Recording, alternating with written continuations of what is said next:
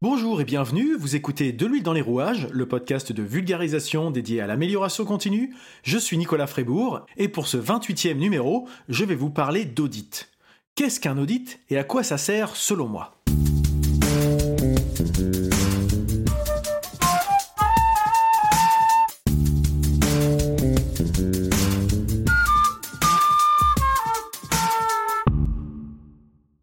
Alors quand on parle d'audit, c'est tout de suite assimilé à quelque chose d'austère. C'est un mot qui fait fuir, qui fait peur, et c'est souvent vu comme un mal nécessaire ou une perte de temps.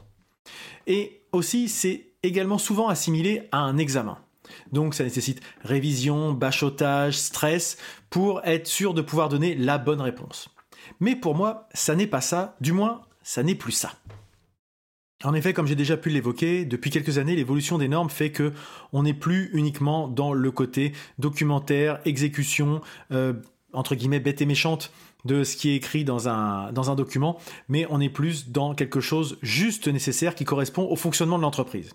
Et donc, qu'est-ce qu'un audit? Un audit, simplement, c'est une procédure de contrôle de la comptabilité et de la gestion d'entreprise.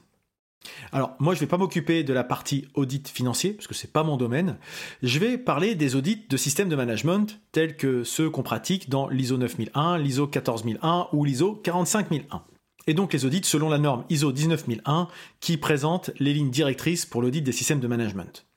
Il faut notamment retenir en préambule qu'un audit se base sur des preuves d'audit et pas sur des ressentis, des impressions ou des déclarations. Ça c'est quelque chose de très important, on se base sur du fait.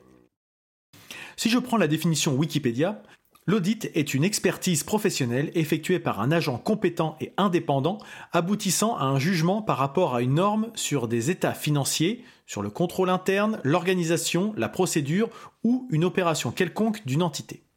Ce qui est important dans cette phrase-là, c'est l'agent compétent et indépendant. On ne peut pas être juge et parti si on veut apporter une valeur ajoutée à l'exercice.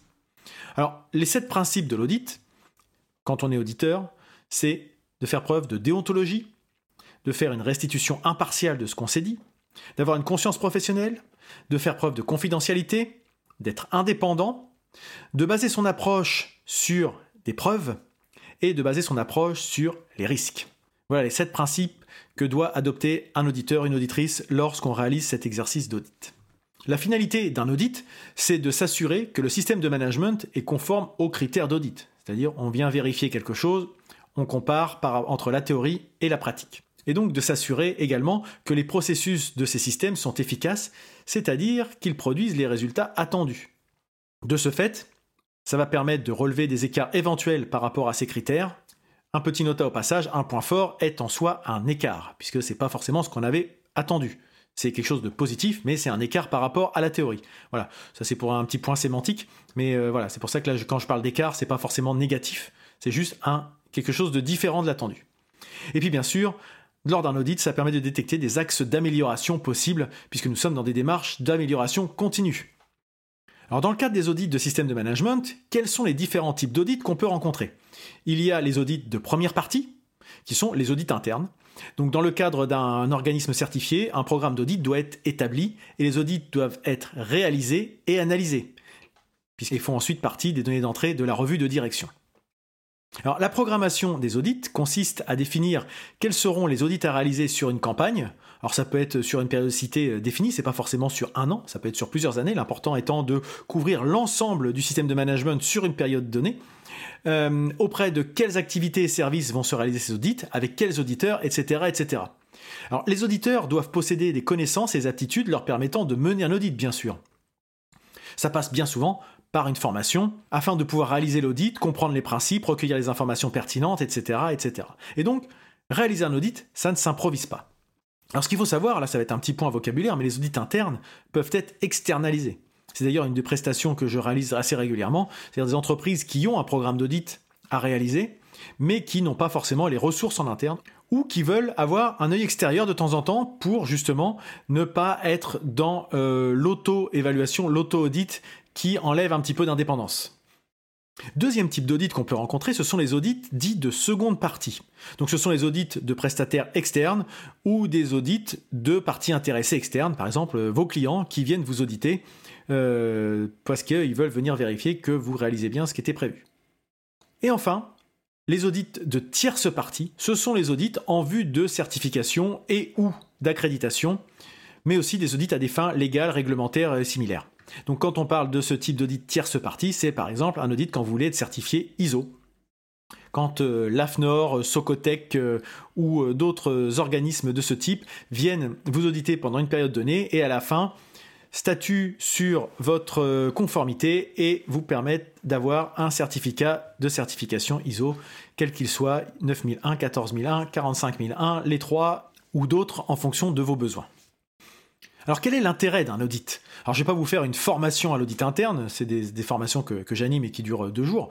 Ce que je peux vous dire, c'est qu'un audit, pour commencer, quand on est auditeur, l'auditeur est là pour écouter. Et donc un auditeur, ce n'est pas là pour faire du conseil. Euh, c'est un petit peu, des fois, il y a un petit peu cette, limite qui n'est pas toujours facile à trouver. Hein. je suis premier à, à m'en rendre compte. Et une autre chose que l'auditeur doit garder en tête, c'est qu'on n'est pas là pour juger. En tout cas, pas faire de jugement de valeur. Quoi qu'il en soit, un audit n'est pas là pour régler des comptes ou incriminer des personnes. Un audit, c'est là pour évaluer la cohérence d'un système et d'une organisation. Et derrière, tout problème rencontré n'est pas qu'une responsabilité individuelle. Alors ça va peut-être faire bondir certaines personnes euh, en entendant ça, mais quand on fait un audit, et qu'on identifie des problèmes, on ne cherche pas des responsables ou des coupables. On n'est pas là pour euh, couper des têtes. Je suis peut-être un petit peu direct en disant ça, mais c'est des fois un petit peu le, euh, ça donne un peu l'impression que certaines personnes veulent faire euh, règlement de compte à OK Choral. en disant bah, je vais en profiter pour derrière pouvoir m'appuyer sur l'audit pour chercher à sanctionner des gens, c'est pas du tout l'objectif de l'audit.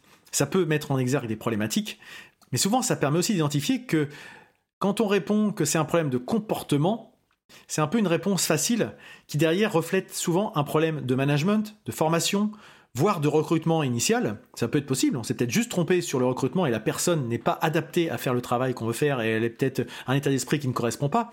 Mais le recrutement, ça reste de la responsabilité de l'organisme. Et il y a un, eu un dysfonctionnement à ce niveau-là. Et ça qu'il faut faire.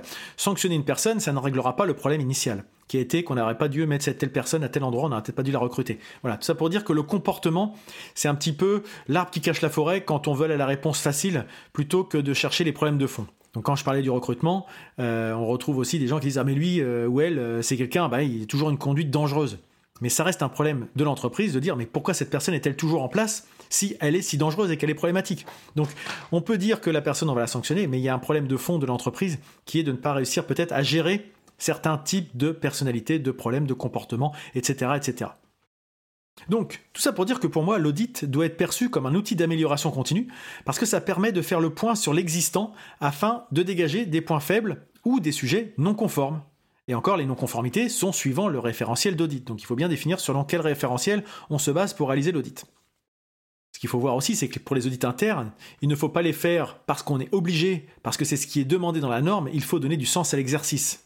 Et pas, comme je disais en tout début de, ce podcast, parce que c'est un mal nécessaire.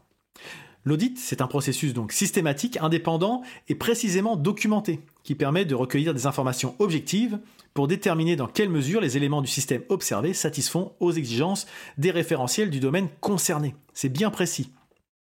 Quand je disais tout à l'heure que ça ne s'improvise pas, c'est comme ça. Et un audit, ce n'est pas une checklist. Euh, on ne fait pas une visite de conformité quand on fait un audit. Euh, on ne se contente pas de faire des croix conforme, non conforme, conforme, non conforme. Non, c'est un exercice qui nécessite une préparation, un plan d'audit, qui nécessite de bien pouvoir écouter, rebondir. Une réponse va amener un autre questionnement, alors que dans une checklist, les réponses sont déjà toutes préétablies. Et donc, dans cet audit, ça permet d'aller identifier des dysfonctionnements, mais aussi, bien sûr, il ne faut pas se focaliser que sur les points négatifs, de faire ressortir des points forts et des pistes d'amélioration pour que le système soit encore plus performant si c'est possible. Et l'intérêt que je vois dans un audit, c'est que l'intervention d'un tiers, puisqu'on ne s'auto-audite pas, ça permet, pendant une période dédiée, de sortir la tête du guidon, de se poser des questions qu'on ne se pose plus sans arrière-pensée. C'est-à-dire de quelqu'un, d'avoir quelqu'un de relativement neutre qui intervient, qui pose des questions, des fois un peu candides, mais qui fait que ah, ça paraît tellement évident qu'on ne regardait plus la question, on se posait plus la question sur ce sujet-là. Ah, bah ça permet de réorienter sa façon de voir les choses et peut-être justement de revoir autrement le fonctionnement de l'entreprise. Alors un audit est à appréhender comme un outil et un moment privilégié pour faire le point de la manière la plus objective possible sur le fonctionnement d'un organisme. Donc en rappel, c'est basé sur des preuves, c'est factuel, c'est neutre, avec le moins d'interprétations possible. Et effectivement, lorsque c'est mené comme je viens juste de le décrire, c'est un formidable moyen de progrès dans l'organisation et la production, et ça nécessite un travail rigoureux, visant à dynamiser, challenger, booster, comparer, et ainsi pousser l'entreprise à progresser. Alors quel est l'intérêt de faire ces audits de temps en temps? Je fais souvent l'allégorie de la grenouille quand, euh, quand je parle de ça. Vous connaissez peut-être ça. Vous mettez une grenouille dans un récipient rempli d'eau, et vous commencez à chauffer l'eau. Lorsque la température commence à monter, la grenouille, elle ajuste sa température corporelle en conséquence. Et puis, elle continue de faire ça au fur et à mesure que l'eau monte, jusqu'au moment où l'eau est sur point d'atteindre son point d'ébullition, et la grenouille, en fait, elle peut plus s'adapter. Euh, la grenouille décide de vouloir sauter, mais elle ne peut plus, en fait. Son corps ne peut plus, parce qu'elle a perdu toute sa force à s'adapter à la montée de la température. Et finalement, la grenouille meurt cuite dans son eau. Qu'est-ce qui a tué la grenouille, en fait? Eh bien, c'est son incapacité à décider de quand sortir parce qu'elle s'est accoutumée de la situation qui pourtant devenait de plus en plus problématique avec le temps qui avançait. Alors qu'une grenouille extérieure, euh, qui arriverait dans la casserole à 50 degrés, à peine elle aurait mis un orteil dedans qu'elle bondirait au loin. Elle dirait mais c'est pas possible, euh, tu peux pas rester là-dedans. Et donc cette allégorie, peut-être un petit peu grossière, que j'utilise régulièrement pourtant, euh, fait prendre en compte que nous devons nous adapter aux personnes et aux situations, et que nous devons savoir quand nous devons nous adapter et quand nous devons passer à autre chose. Il y a des moments où nous devons faire face à une situation et prendre les mesures appropriées. Et c'est pas forcément simple.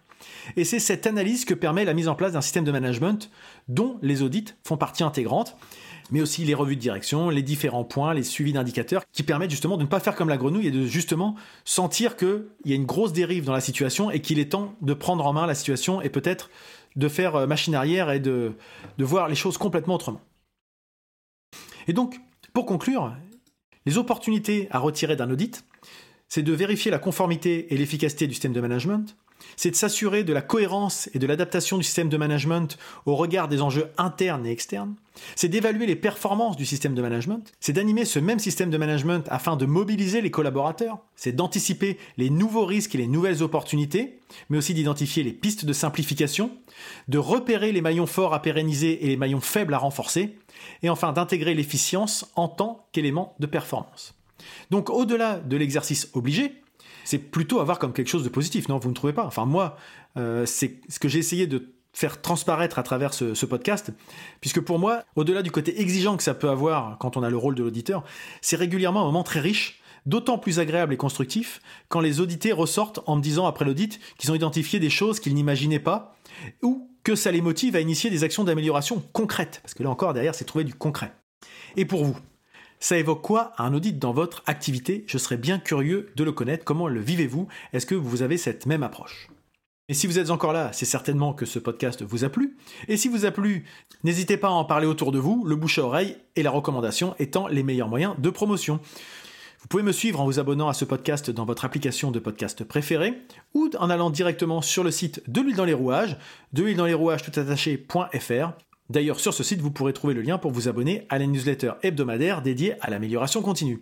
Je suis sur les réseaux sociaux, Facebook, Twitter, Instagram et LinkedIn. En tapant de l'huile dans les rouages, vous me trouverez facilement. N'hésitez pas à me poser des questions et me répondre sur ces mêmes réseaux sociaux ou par le moyen que vous souhaitez. Je serai ravi d'échanger avec vous.